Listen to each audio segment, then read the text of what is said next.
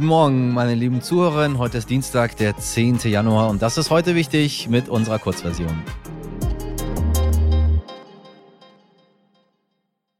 Zuerst das Wichtigste in aller Kürze. In unserer Folge gestern haben wir darüber gesprochen, dass diejenigen, die in Deutschland Vermögen besitzen, bisher weitgehend geschont werden. Stichwort fehlende Vermögenssteuer, niedrige Erbschaftssteuer und so weiter und so weiter. Hören Sie da gerne nochmal rein. Dass das hierzulande so läuft, hat auch die SPD zugelassen, die das Soziale eigentlich ja im Namen trägt. Nach der zweitägigen Klausur der Partei soll sich nun aber etwas ändern. Der SPD-Bundesvorstand will nach Informationen des Spiegels eine Kommission zur Steuerpolitik einsetzen, die bis zum Jahresende nach dem Konzept einer soliden, gerechteren Finanzierung suchen soll. Viele dieser finanzpolitischen Wünsche dürften sich in einer Koalition mit der FDP schwer umsetzen lassen. Es könnte der SPD also bereits darum gehen, sich für kommende Wahlkämpfe zu rüsten. Und wenn wir schon beim Vorhaben der SPD sind, bei denen die FDP nicht so gerne mitmacht, nachdem die Putschpläne einer Reichsbürgergruppe vor kurzem aufgeflogen sind, will die SPD-Bundesinnenministerin Nancy Faeser das Waffengesetz in Deutschland verschärfen. Der Gesetzentwurf sieht wohl ein Verbot besonders gefährlicher halbautomatischer Waffen für Privatleute vor. Halleluja! Hm, ja, großartig. Davon soll es in Deutschland in einem Bericht zufolge 225.000 Stück äh, geben die im Umlauf sind. 60 Prozent davon sind in Privatbesitz und zwar auch bei, richtig, den oben genannten ReichsbürgerInnen. Dieser Waffentyp wird immer wieder bei Amokläufen und Terroranschlägen verwendet. Bislang stellt sich die FDP bei der Verschärfung der Waffengesetze aber quer und ich frage mich zur Hölle, warum? Da müssen wir nochmal mit jemandem sprechen. Das will mir nicht in den Kopf hineingehen. Was ist denn heute los, liebe Leute? Jetzt kommt schon wieder die FDP. Ja, ja, ja. Nach Medienberichten soll die Berliner Generalstaatsanwaltschaft aktuell überprüfen, ob die Immunität von Finanzminister Christian Lindner aufgehoben werden soll. Denn der hat wohl von der BB Bank einen erstaunlich hohen Kredit für seinen Hauskauf bekommen und hat der Bank zu einem internen Jubiläum ein Grußwort zugeschickt mit den Worten, die BB Bank ist mir von Grund auf sympathisch. Hm. Das weckt bei den Staatsanwälten den Verdacht, es könne sich um Vorteilsnahme handeln. Und völlig egal, sage ich Ihnen, was da am Ende bei rumkommt. So richtig clever ist so ein Grußwort in seiner Position sowieso nicht. Lindners Anwalt Christian Scherz sieht das natürlich anders. Der sagt, solche Grußworte seien total üblich. Aha. Und noch eine Sache habe ich für Sie, keine Sorge, diesmal geht es nicht um die freien Demokraten, sondern um all die Wörter, die meistens begleitet werden von einem, das wird man ja wohl noch sagen dürfen. Ja, darf man in unserem wunderbaren demokratischen Land, aber dann braucht man sich auch nicht wundern, wenn die passende Gegenreaktion kommt.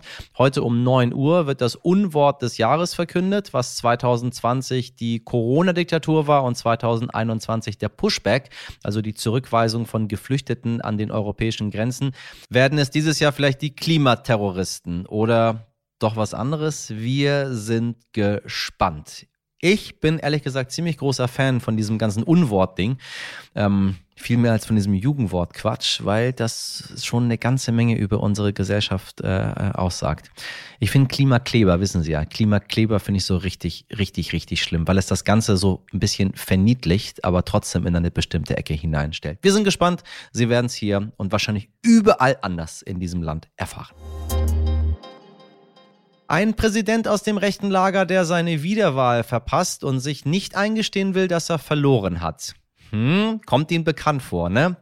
Der nicht mit der neuen Regierung zusammenarbeiten will und die Proteste seiner wütenden AnhängerInnen nicht stoppt. Ja, auch dann nicht, als sie ein Regierungsgebäude stürmen. Sie wissen, worum es geht. Kein Wunder, die Bilder des Sturms auf das US-Kapitol von 2021 sind erst am 6. Januar zum Jahrestag wieder aufgeflammt. Und Sonntag auf Montagnacht hat ein rechter Mob in der brasilianischen Hauptstadt Brasilia das Regierungsviertel gestürmt. Einige wenige AnhängerInnen des Ex-Präsidenten Jair Bolsonaro rufen zum Aufstand auf, denn sie wollen den eigentlichen Wahlgewinner Lula nicht als Präsidenten haben. Nur die Wahl war nicht gestern, sondern im Oktober. Warum also jetzt? Wir haben nachgefragt, nachgefragt bei dem Auslandsreporter und Lateinamerika-Experten des Stern Jan-Christoph Wichmann. Übrigens, äh, liebe Leute, bitte nicht über die Hintergrundgeräusche wundern. Unser rasender Reporter Jan ist gerade am Flughafen, denn er kommt frisch aus Brasilien und konnte dort mit Menschen vor Ort sprechen. Lieber Jan, kurz nach der Wahl in Brasilien sah es eigentlich nach einer friedlichen Machtübergabe aus. Was ist passiert? Ja, so ganz friedlich war das eigentlich nicht mit der Machtübergabe. Die Bolsonaristas haben ja Autobahnen und Militärkasernen blockiert und haben klar gemacht, dass sie den Wahlsieg von Lula nicht anerkennen werden. Dass sie nun allerdings den Präsidentenpalast und den Kongress und das oberste Gericht stürmen würden, das hatte keiner vorher gesagt. Die äh, Polizei der Hauptstadt war völlig überfordert und hat ja auch kaum eingegriffen. Das war ein Versagen des Gouverneurs und das ist ein Bolsonarista. Wie bewertest du das? Wie gefährlich kann dieser Aufstand für die Demokratie in Brasilien werden? Ja, zunächst mal muss man sagen, der Aufstand in der Hauptstadt Brasilia stellt Präsident Lula und die ganze Nation vor die schwerste Probe seit dem Ende der Militärdiktatur 1985. Nie hatten Demonstranten es bisher gewagt, die wichtigsten Institutionen des Landes zu stürmen, selbst in turbulentesten Zeiten nicht und davon gab es genug in den vergangenen Jahrzehnten. Doch die ersten Reaktionen zeigen, dass die Demokratie einigermaßen gefestigt ist. Die Polizei hat Jahrhunderte am Umsturzversuch beteiligte Bolsonaristas festgenommen. Der zuständige Gouverneur, der die Aufständischen gewähren ließ, wurde vom obersten Gericht suspendiert. Ein Zeichen auch an andere Gouverneure, der gewalttätigen Bedrohung mit ganzer Härte zu begegnen. Und in den Medien, auch den Konservativen, werden diese Aufständischen einhellig als Barbaren und als Terroristen bezeichnet.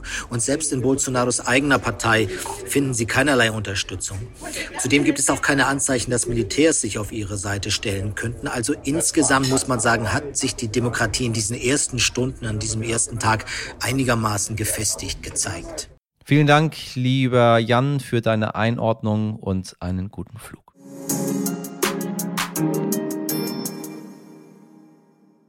wollen wir nicht alle einen Blick in die Zukunft werfen? Nur so ein bisschen. Nur deshalb gibt es doch diese wundervollen Horoskope, die uns sagen, wie die Sterne stehen.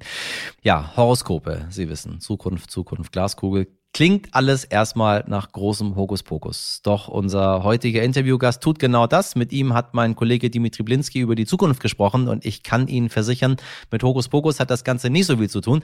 Kai Gondlach ist nämlich Zukunftsforscher. Ja, diese Bezeichnung gibt es tatsächlich und er untersucht auf wissenschaftlicher Basis, wie die Zukunft für die Menschheit aussehen könnte, welche Szenarien wahrscheinlich wären und wie die Menschen am besten damit umgehen sollten. Viel Konjunktiv, aber auch eine ganze Menge wissenschaftlicher Recherche. Und das Schöne ist, auch wenn man mit all den negativen Nachrichten aus der ganzen Welt schnell den Glauben an eine positive Zukunft verlieren könnte, schaut er optimistisch auf die nächsten Jahre. Herr Gondlach, ich grüße Sie. Guten Morgen. Guten Morgen, moin. Sie sind wissenschaftlicher Zukunftsforscher. Was bedeutet das eigentlich? Wie arbeiten Sie? Mm, das bedeutet zunächst erstmal, äh, dass ich einer von denen bin, die den wissenschaftlichen Masterstudiengang absolviert haben. Es gibt ähm, inzwischen mehrere, aber der erste, den es gab, der war an der oder ist auch immer noch an der Freien Universität in Berlin. Und wissenschaftlich bedeutet nicht, dass wir eine bessere Glaskugel benutzen als andere, sondern es bedeutet, dass wir uns mit wissenschaftlichen Methoden den Fragen nähern und vor allem den Zukunftsbildern nähern, die natürlich in der Gegenwart existieren. Und nichts anderes machen wir. Das heißt, wir vergeben äh, keine Wahrscheinlichkeitswerte für irgendwelche Zukünfte, wie wir sagen würden. Und wir berechnen jetzt auch nicht, welch, an welchem Tag irgendwelche Themen eintreten werden, sondern ähm, wir ja, nutzen sozialwissenschaftliche, wirtschaftswissenschaftliche Instrumente dazu, um besser beschreiben zu können, mit welchen Szenarien zu rechnen ist, welche wahrscheinlich sind, welche möglich sind, um dann ein bisschen besser herausarbeiten zu können, was denn wünschenswert ist. Sie haben schon eine Studie gemacht und äh, Menschen befragt äh, zur Zukunft, äh, ganz konkret, äh, wie die Menschen in das Jahr 2023 so hineinblicken. Wie ist die Stimmung im Land? Wie zuversichtlich sind die Menschen aktuell?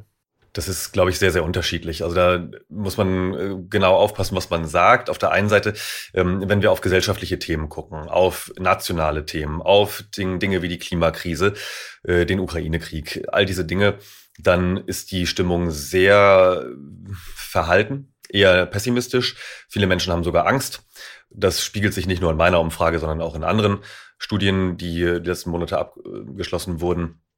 Wenn wir aber dann ins Persönliche schauen, in den privaten Bereich, da wo wir den Menschen wirklich konkret gefragt haben, äh, was erwarten sie für das nächste Jahr persönlich, bei ihnen zu Hause oder auch im Beruf, dann dreht sich das Bild um 180 Grad. Und das fand ich extrem spannend und auch das ist übrigens ja auch in anderen Studien, auch bei Forsa mit bei rausgekommen, dass die Menschen tatsächlich im Privaten extrem hoffnungsvoll sind und sehr, sehr zuversichtlich. Also das ist äh, durch die Bank weg. Große Mehrheiten blicken da sehr hoffnungsfroh in die Zukunft. Und das fand ich spannend, weil natürlich jeder von uns irgendwo auch in dieser Welt, wo wir eigentlich viele Krisen haben, lebt.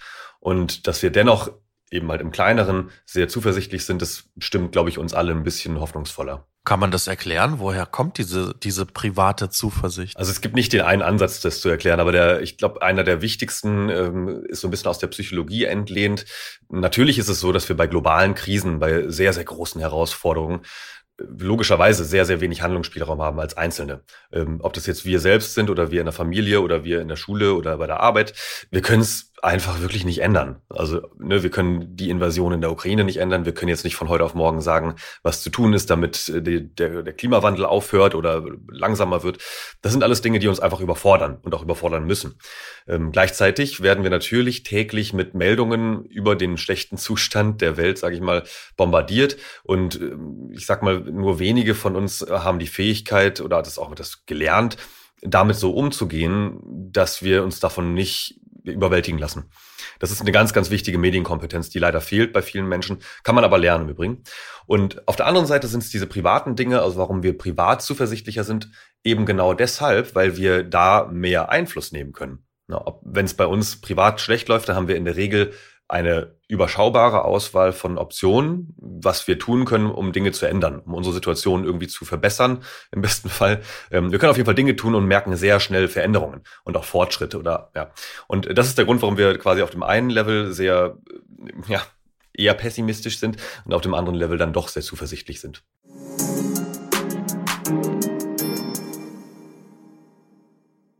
Das war's mit heute wichtig an diesem Dienstag. Das, was Sie gehört haben, war zwar spannend und informativ, wie hoffentlich immer, aber leider nur die halbe Miete. Wenn Sie auf die pinke Kachel klicken, hören Sie das ganze Gespräch zur Zukunft, erfahren dreckige Details aus der britischen Monarchie und wissen ganz genau, was gerade in Brasilien so los ist. Sorry, irgendwie muss es hier rüberbekommen. Heute wichtig, jetzt Sterne ist die Adresse für Ihre Anregungen, Kritik oder auch Lob. Wir freuen uns über jede Mail. Haben Sie einen schönen Dienstag, machen Sie was draus. Bis morgen, Ihr Michel Abdullahi.